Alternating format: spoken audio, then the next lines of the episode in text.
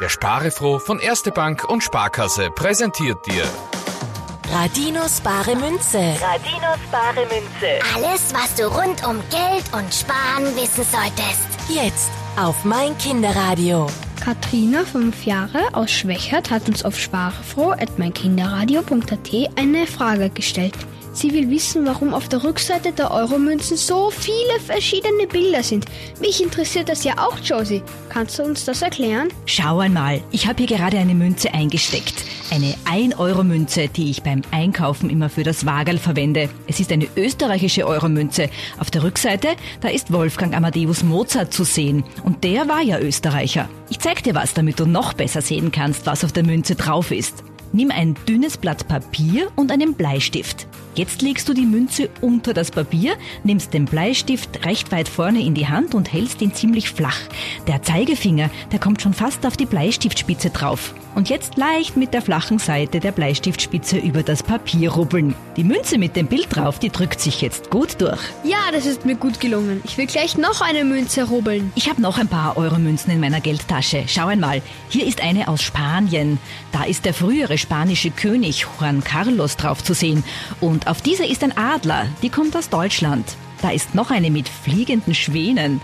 Lass mich genau schauen, die ist aus Finnland. Ruppel sie doch schon einmal auf dein Blatt Papier dazu. Du könntest ja versuchen, die Euromünzen aus allen Ländern zu bekommen und ein Sammelruppelbild zu machen. Cool, aber woher weiß ich, wie viele es gibt? Den Euro, den gibt es jetzt in 19 Ländern. Diese Länder zusammen nennt man auch die Eurozone. Jedes Land hat zwar seine eigenen Münzen, zahlen kann man damit aber in allen Ländern der Eurozone. Das ist jetzt viel einfacher als früher, als noch jedes Land anderes Geld, also eine andere Währung gehabt hat. Weißt du, welche Währung wir vor dem Euro in Österreich gehabt haben? Das war der Schilling, oder? Genau, Schilling und Groschen. In Italien waren es die Lire, in Deutschland D-Mark, in Spanien Peseten und so weiter und so weiter. Wenn man auf Urlaub gefahren ist, dann hat man auf der Bank oder in einer Wechselstube Schilling in die Währung des Urlaubslandes umtauschen müssen. Denn in jedem Land, da wollten die, die etwas zu verkaufen haben, nur das eigene Geld annehmen. Wenn eh jedes Land seine eigene Währung gehabt hat, wozu hat man dann den Euro erfunden?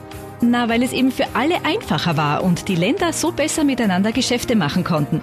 In Österreich haben wir den Euro im Jahr 2002 bekommen. Der Grund dafür war, dass Österreich der EU beigetreten ist.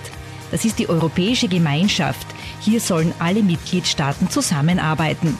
Inzwischen sind 28 Länder bei der EU, aber nicht alle verwenden schon den Euro. Ein paar werden aber in den nächsten Jahren doch noch dazukommen. Dann kann ich ja noch mehr auf meinem Rubbelbild rubbeln.